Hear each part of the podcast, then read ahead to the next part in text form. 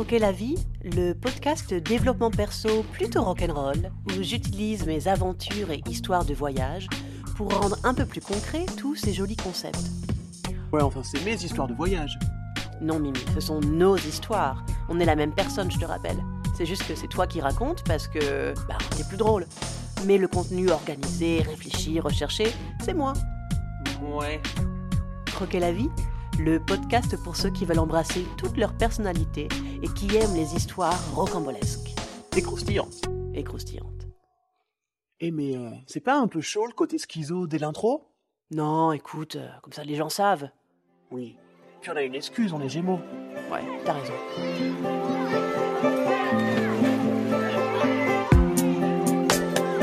Épisode 21. On continue de s'accepter entièrement avec Myriam Lava.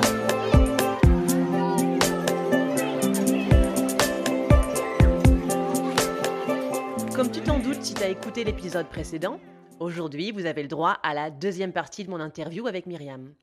Je la présente quand même rapidement pour ceux et celles qui prennent le train en route.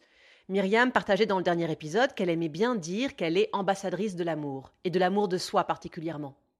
Perso, je trouve que c'est merveilleusement bien résumé, et si tu vas jeter un coup d'œil sur sa chaîne YouTube Lava Myriam, ou son compte Instagram du même nom, tu comprendras vite l'idée. T'inquiète de toute façon, je te mettrai tous ces liens dans la description du podcast. C'est via le process de guérison pour se sortir de la boulimie qu'elle a embarqué sur ce chemin d'acceptation de soi, ce qui nous fait un point commun parmi de nombreux autres que j'ai découverts au long de cette interview. Allez, sans plus attendre, entretien avec Lava Myriam, partie 2, let's go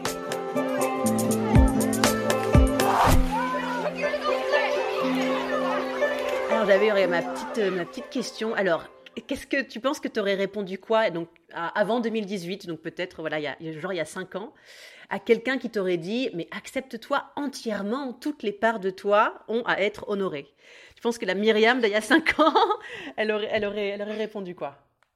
Bah, hum, je pense que j'étais dans un déni des plus total et du coup, hum, je pense peut-être même que je me serais dit, bah, c'est du bullshit et on n'a pas, en fait, on n'a pas besoin de s'accepter tant qu'on n'a pas atteint nos objectifs. Moi, j'étais tellement dans une démarche de je m'accepterai le jour où j'aurai tel corps. Euh, Évidemment, le ventre tracé, les abdos, etc., les fessiers galbés, les cuisses beaucoup plus fines, peut-être un poids sur la balance qui m'aurait convenu aussi. Euh, toutes ces choses qui, de toute façon, si je les atteignais, euh, ne m'auraient pas rendue plus heureuse et ne m'auraient pas satisfait à l'instant T. Mais euh, j'étais tellement dans une démarche de modifier mon corps que c'était impossible de comprendre que c'était pas la bonne démarche en fait. Et Mhm. c'est plein de petits déclics qui m'ont permis de changer cette vision-là. Mais me dire accepte-toi, ça, m'aurait servi à rien. Enfin, ça, ça aurait fait comme si on remplissait un vase percé, quoi. Vraiment totalement inutile. Je, comprends bien. Moi, je pense qu'un des trucs, donc, comme je te disais, moi, ça a été 12 ans la boulimie quand même. Et, euh, et je pense que c'est parce que moi, j'ai plutôt une personnalité, j'ai toujours eu beaucoup de confiance en moi. Et donc, moi, je pense que mon, gros problème, c'est que j'étais beaucoup trop orgueilleuse, j'avais beaucoup trop d'ego, de, fierté pour en parler. Ma, personnalité avec cette habitude d'être la nana euh, euh, forte, tu vois, et que les gens regardent un peu comme ça, waouh, Ah, ça fait que du coup, j'étais complètement incapable. Pendant la première personne à qui j'en ai parlé, c'était mon coloc, qui est mon meilleur ami. Donc je, devais avoir 18-19 ans, donc ça fait déjà bien deux ans. Donc il y a vraiment eu deux ans où j'en ai personne su.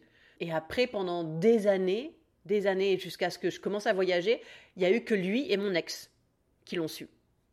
Voilà, pendant des années, des années, c'était vraiment alors que c'était euh, constant dans ma vie tous les jours, enfin, tu vois. Et, j'étais, je pense que j'étais juste très douée pour le cacher. Je pense que ça a duré si longtemps parce que j'étais incapable euh, de, d'accepter de ne pas être cette personne euh, super forte, qui va toujours bien. euh, euh, voilà. Mm, mm. Pour ça aussi, hein, je relate beaucoup avec ce que tu dis parce que euh, dans mon parcours, euh, mettre des mots sur ce que je vivais, c'était impossible. Je- J'en avais parlé brièvement à ma sœur, qui est aussi ma meilleure amie, ma confidente, euh, la personne la plus chère de ma vie. Et, hum, et, et- et c'était compliqué, rien que de mettre des mots sur ce que je vivais. Je, je- je mettais des mots sur peut-être euh, un centième de ce que je vivais. Et, hum, et en fait, à chaque fois que j'en parlais, c'était... euh, c'était à demi-mot, en fait. C'était vraiment, euh, oui, parfois je fais euh, des petites crises de boulimie, euh, voilà, mais bon, ça va aller, je fais du sport, nanana. mais j'expliquais pas les vomissements, j'expliquais pas ce que je faisais, j'expliquais pas l'état mental dans lequel je me retrouvais après, j'expliquais pas tout, tout, ces, ce mélange d'émotions indescriptibles qui qu'il y avait après une crise ou avant une crise ou, ou pendant une crise. Enfin, je n'arrivais pas à mettre de mots sur, la, sur tout ça. Et en fait, je pense que justement, dans mon parcours, quand j'étais en début de guérison et que j'ai commencé à documenter et à, et à, parler de ça sur les réseaux, ça a été hyper libérateur parce que je me suis rendu compte déjà que j'étais pas toute seule. Euh, je me suis rendu compte que c'était une maladie. Je me suis rendu compte que c'était pas, euh, c'était pas que moi, et, du coup, en fait, ça, ça m'a beaucoup aidé dans la guérison. Et je pense que si j'ai réussi à guérir seule, parce que j'ai guéri sans accompagnement, sans psy, sans thérapeute quelconque, sans diététicien, rien du tout, et si j'ai réussi, euh, c'est parce que je suis tombée déjà sur les bons conseils au bon moment, je pense, euh, parce que je, je, me suis fait confiance, parce que j'étais bien entourée aussi, euh, mais entre autres, euh, la fin de la guérison, c'était grâce à mon partage sur les réseaux sociaux et à la libération de ma voix sur ce sujet. Et, je pense que c'est important du coup d'en parler avec des gens. Et, je conseille toujours aux gens qui me suivent de se faire accompagner. Parce que moi, c'est une erreur euh, de ne pas m'être fait accompagner. Ça a pris beaucoup plus de temps que quelqu'un qui se fait accompagner que ce soit des coachs, que ce soit des thérapeutes, que ce soit peu importe en fait, la personne qui te correspond, avec laquelle tu te sens compris, écouté, et, et, tu peux aussi changer de personne en, cours de route, et ça je trouve ça très beau, et, et j'admire beaucoup les gens qui en parlent, parce que c'est très courageux. Et, et on, a tellement un sentiment de honte, de culpabilité, euh, de dégoût envers soi-même que c'est très compliqué de, de libérer la parole, et je pense que c'est essentiel pourtant dans la guérison. C'est sûr, c'est sûr. Moi, je pense qu'il y a eu vraiment un, déclic au moment où, euh, euh, je sais plus si je t'avais dit, donc j'ai écrit un livre. C'est mon avatar, donc euh, c'est son, monde est différent du mien, mais ses, tribulations sont inspirées de mes voyages. Et en fait, quand j'avais, quand j'ai fini la fiction du tome 1, donc j'avais, voilà, ça se finissait bien sur un, un joli rebondissement. Ça, c'est le tome 1 je revenais de voyage et du coup, j'avais retrouvé d'autres carnets de voyage quand j'étais en Inde et tout. Et j'avais d'autres aussi, d'autres carnets, donc tous les plein de trucs où j'écrivais par rapport à ma boulimie, quoi. Et, euh, et c'est là que euh, je me suis dit, il faut que je partage ça dans le livre aussi. Et donc, du coup, euh, le livre, c'est la, fiction de Solar Rose et intercalé au milieu des extraits de, mes journaux, où à chaque fois, il y a la date et le pays. Donc, ça permet de voir un peu aussi mes propres déplacements, après, il y, a des écrits qui datent de quand j'habitais à Paris, euh, de, la France, mais il y en a aussi euh, euh, un peu quand je voyage. Et, et c'est, j'ai pas changé un mot. Hein. J'ai joué le jeu, donc ce sont mes journaux intimes de boulimique. Donc certains des extraits sont, sont, sont trash, quoi. Tu vois, sont violents, ouais, de, dégoût, de voilà, de honte, de, colère, d'envie de, suicide, de, tout ça, quoi. Mais, mais je me suis dit, c'est ça, c'est ce qu'il faut que je, que je fasse. Donc c'est euh, euh, c'est dans, dans, ce livre et je suis, je suis vraiment contente. quoi. C'est ce qui était juste euh, pour toi et c'était la manière d'exprimer tout ce que, ce que tu vivais à ce moment-là. C'est génial. alors, je voulais te demander un peu sur le, yoga. Du coup, effectivement, donc j'ai vu, donc voilà, tu es devenue prof. Donc, pareil, un peu ton parcours avec le yoga, comment ça a commencé et, et son, le rapport avec la guérison, en tout cas. Euh, mon parcours avec le yoga, c'est assez profond euh, finalement comme discussion parce que euh, j'ai grandi avec mon papa qui faisait beaucoup de yoga. je le voyais toujours en, headstand, donc la posture Sirshasana sur la tête. Je le voyais souvent en train de, de, faire des postures, de nous apprendre des postures. Et mon papa est décédé quand j'étais toute petite. Et, hum, et du coup, je pense que au fond de moi, euh, j'avais ce besoin de le comprendre à travers le yoga. Et ça, je l'ai intellectualisé qu'il y a quelques semaines, euh, quelques mois. Hein. C'est très récent dans mon intellectualisation et ma verbalisation de tout ça. Euh, parce que je me suis du coup beaucoup éloignée du yoga après. C'était pas mon centre d'intérêt premier. Euh, à noter que quand il était décédé, c'était pas du tout, du tout à la mode. Hein. il n'y avait pas de vidéo YouTube, il n'y avait pas les, la mode du yoga, etc. C'était quelque chose de une niche, euh, c'était une vraie toute petite niche euh, qui était très peu présente en France. Et, euh, et du coup, je suis retournée vers le yoga quand j'étais au lycée. J'ai lu justement un bouquin de mon père sur le sujet. Et ensuite, je m'en suis de nouveau éloignée. Donc, c'est-à-dire que c'était vraiment par vague, comme ça, ça revenait dans ma vie. Et ensuite, justement, quand je suis tombée dans les troubles du comportement alimentaire, dans la boulimie, j'ai rencontré une femme qui avait le corps parfait selon moi et, et qui faisait beaucoup de yoga. Et elle m'a conseillé une chaîne de yogi avec des cours de yoga, etc. J'ai commencé à le faire pour les mauvaises raisons. J'ai commencé à le faire parce que je voulais être la yogi hyper fine, hyper mince, hyper musclée, hyper tracée, hyper jolie. Et j'idéalisais vraiment ces corps-là. Parce que toutes les représentations euh, yogiques que j'avais, c'était des corps très très fins. Euh, donc j'ai commencé de nouveau le yoga en 2015 ou 16 euh, avec ces intentions-là. L'intention d'avoir ce corps-là que de toute façon je n'aurai jamais puisque ça n'est pas du tout ma morphologie. Mais peu importe en fait, à ce moment-là j'y croyais dur comme fer, je vais pratiquer le yoga et j'aurai ce corps-là, je serai hyper souple, hyper forte et à la fois je serai hyper mince. Euh, et en fait ça m'a beaucoup intéressée et très vite je me suis rendu compte que ça m'apportait un peu plus que juste du sport et un peu plus que juste euh, de la souplesse et juste euh, vouloir mincir. Et très vite, mes intentions ont bougé et j'ai compris que ça me permettait de me reconnecter à moi, que ça me permettait de me créer des rituels qui me faisaient du bien, que ça me permettait de me reconnecter à mon corps. Euh, et très vite, en fait, même peut-être avant d'entamer le processus de guérison, j'ai compris que le yoga allait m'apporter beaucoup plus que, que ce que je recherchais. Et tant mieux, parce que du coup, mon intention première, euh, elle était complètement effacée au fur et à mesure. C'était plus du tout, euh, c'était plus du tout ce que je voulais. Et euh, tout ça pour dire que en 2020, confinement, et là, je me mets trois fois plus à faire du yoga en fait, et ça devient vraiment quelque chose de quotidien. Je me sens beaucoup mieux.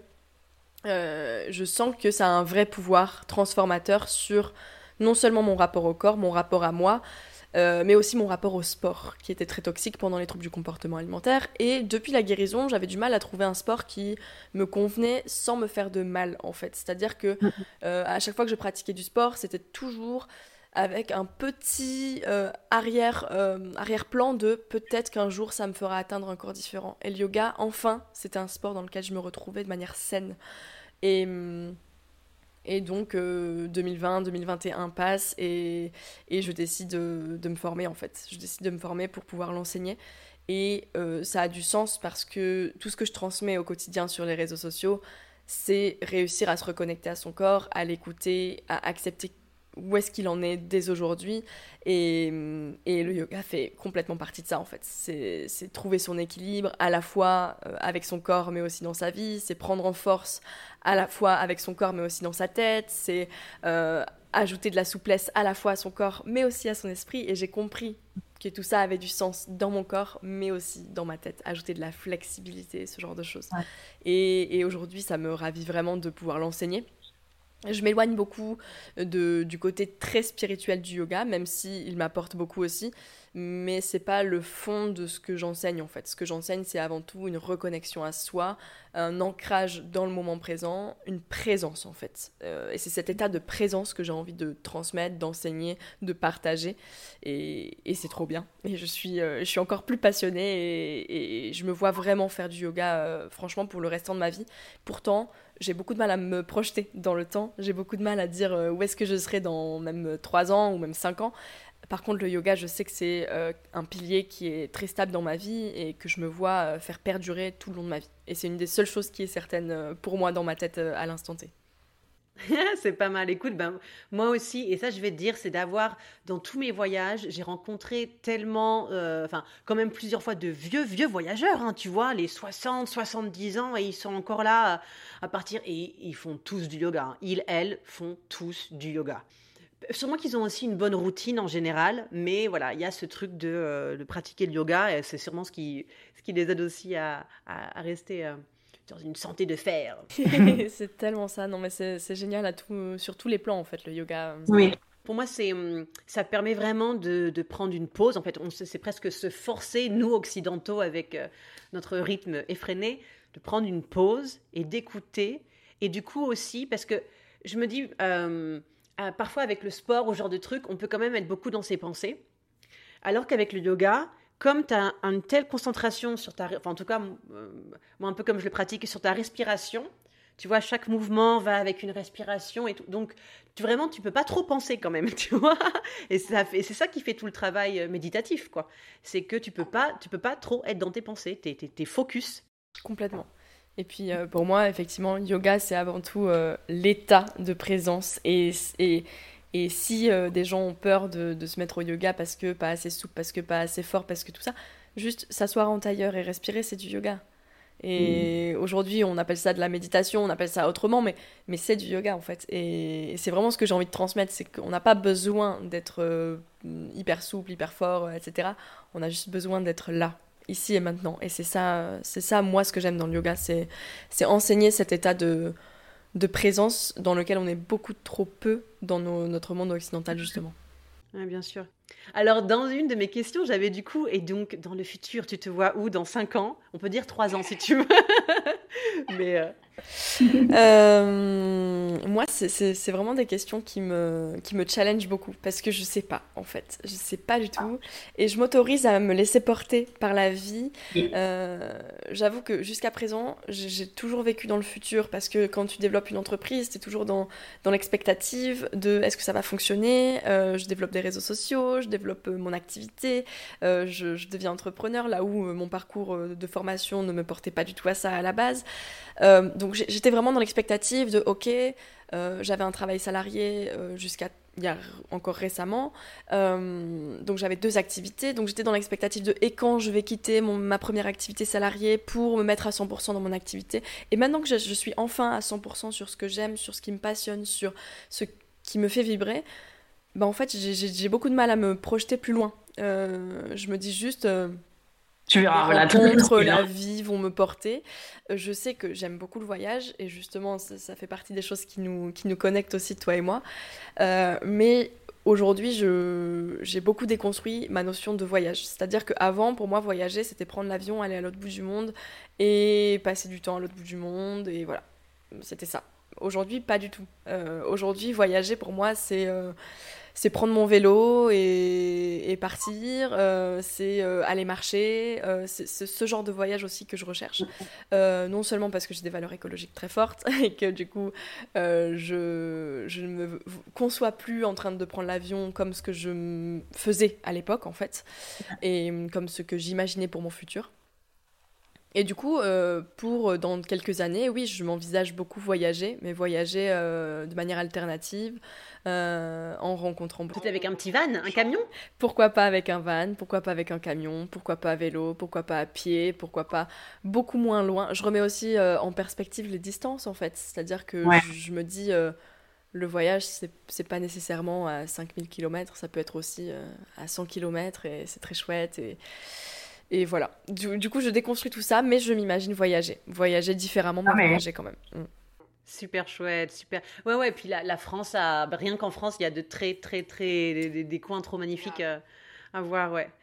Euh, alors, oui, j'ai J'ai une petite, quelques petites dernières. Moi, je dis souvent, c'est vrai, donc le corps, c'est, ça va être, je pense, ça va faire partie des choses que je vais beaucoup répéter euh, dans, dans, dans, dans mes programmes et dans les choses que j'imagine. Le corps, c'est.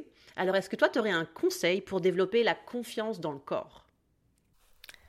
Pour développer la confiance dans le corps, je pense qu'il faut développer l'écoute du corps. Parce que quand tu l'écoutes, tu comprends que tu peux lui faire confiance. Euh, un des déclics qui m'a fait comprendre ça, c'est quand je suis devenue végétarienne, euh, sans trop me poser de questions sur euh, les nutriments, etc.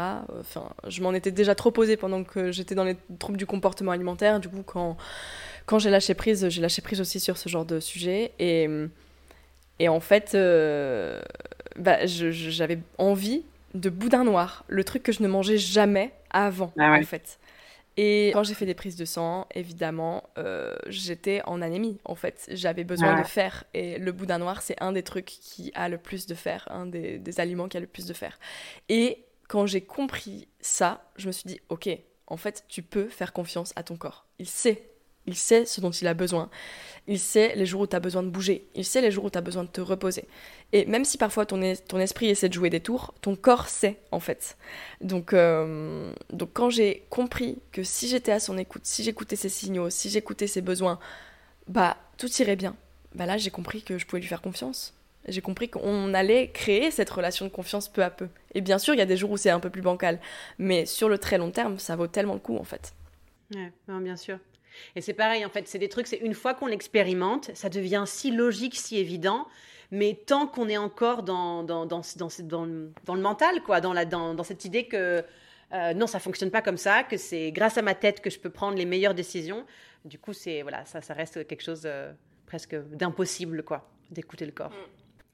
Bon, j'arrive vers la fin et donc du coup, euh, donc tu as fait une deuxième chaîne YouTube à ta sœur entrepreneur. Est-ce que tu veux nous en, nous en parler un peu Oui, euh, en fait, euh, je me suis rendu compte à quel point changer d'activité, ça a été un travail mental énorme de remettre en question tout ce que j'avais appris sur ma carrière, tout ce que j'avais appris sur un CDI, tout ce que j'avais appris sur ce que ce qu'allait être ma vie parce que de base j'ai un diplôme d'ingénieur et, et, j'ai dû tellement déconstruire tout que quand, mon activité a décollé euh, sur, euh, euh, mon activité justement d'accompagnante, de coach avec le yoga et l'acceptation du corps, je me suis dit il faut que je partage tout le processus mental et des conseils plus techniques aussi qui m'ont permis euh, d'en arriver là où je suis aujourd'hui et de vivre de ma passion, de me sentir utile dans le monde euh, et d'être alignée avec mes valeurs en fait. Euh, donc j'ai décidé de lancer une, une chaîne qui parle d'entrepreneuriat qui parle d'entrepreneuriat, mais de manière un peu différente de ce qu'on peut voir sur les réseaux, parce que justement, moi, quand je suis arrivée dans ce monde-là, je me suis pas du tout euh, reconnue dans les entrepreneurs qui partagent sur les réseaux. C'est business is business, c'est argent avant tout, c'est hyper capitaliste, hyper productivité, efficacité, etc.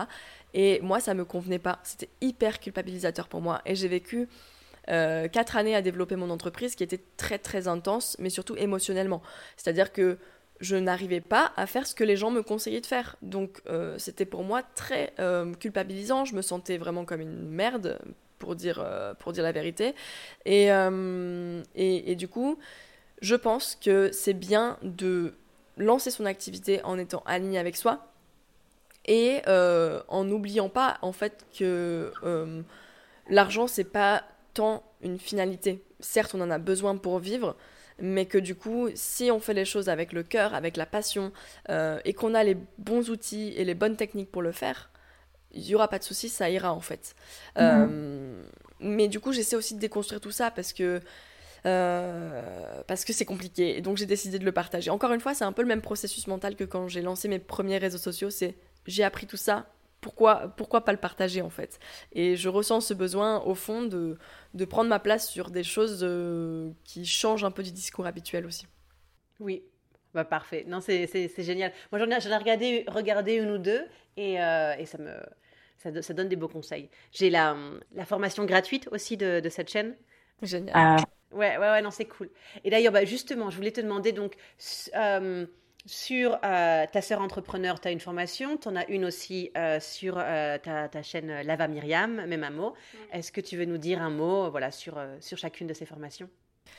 Alors même à mot, c'est mon, c'est mon programme chouchou, donc je vais en parler dans un premier temps. C'est un programme que j'ai développé en 2020 et qui regroupe absolument tout ce que je sais, mais de manière stratégique et méthodique sur l'amour de soi pour atteindre pas à pas euh, un état d'amour de soi satisfaisant qui permet euh, de se respecter au quotidien, de faire preuve de bienveillance envers soi au quotidien et d'accepter son corps.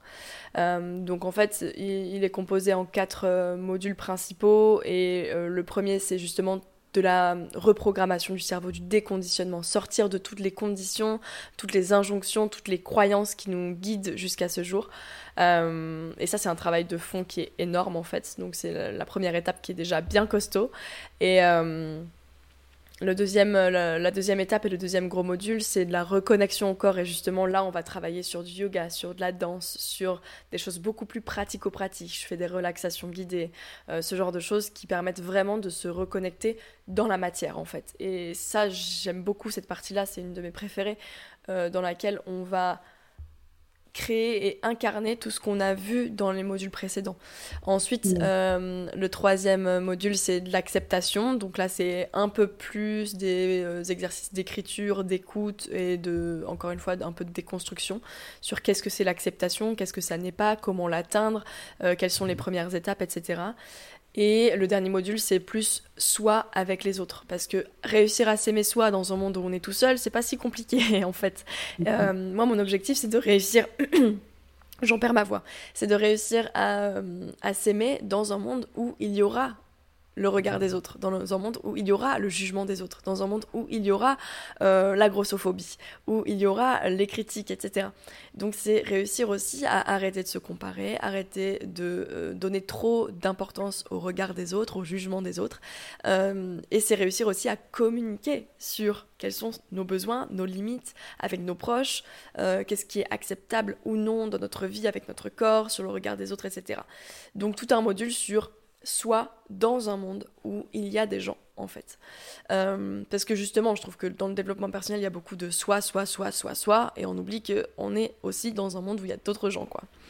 Euh, donc voilà, ça c'est pour même à mot.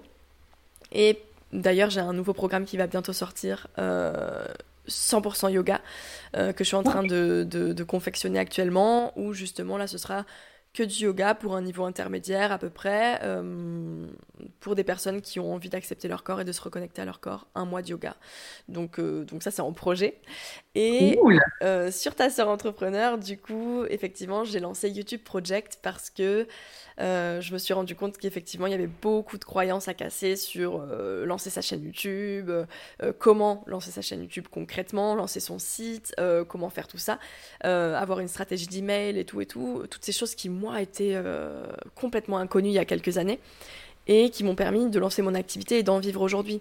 Donc, euh, donc j'ai décidé, notamment pour des femmes, alors ça s'adresse plutôt à des femmes, pourquoi? Parce qu'en tant que femme, on a beaucoup de croyances sur nos capacités, sur Mhm. euh, notre place dans le monde, notre place dans la société, notre euh, capacité ou non à euh, avoir le droit de lancer euh, ce genre d'activité, à avoir le droit de se faire confiance dans ses choix, dans ses décisions, dans un, dans un business. Euh, du coup, ça déconstruit aussi pas mal de croyances. Et ça apprend de A à Z comment j'ai réussi, moi, à développer mon activité qui soit rentable, en fait. Qui soit rentable et qui puisse me faire vivre, tout simplement. Ouais. Bah. Donc voilà, sur les deux sites, sur les deux activités. Après, aujourd'hui, euh, pour être honnête, euh, quasi 100% de mon activité, c'est euh, ma chaîne euh, Lava Myriam, c'est euh, euh, mon activité de prof de yoga et, d'accompagnante euh, sur ces sujets parce que c'est ce qui me passionne en fait. C'est ce qui me fait le plus vibrer. Euh, c'est l'activité dans laquelle je me sens la plus alignée et, la plus euh, engagée, on va dire.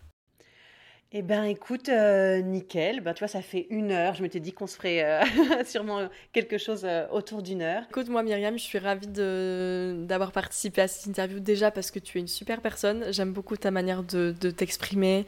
Je te l'ai déjà dit, mais j'accepte pas tout le temps les interviews. Et, et ton message m'a juste donné le sourire, en fait.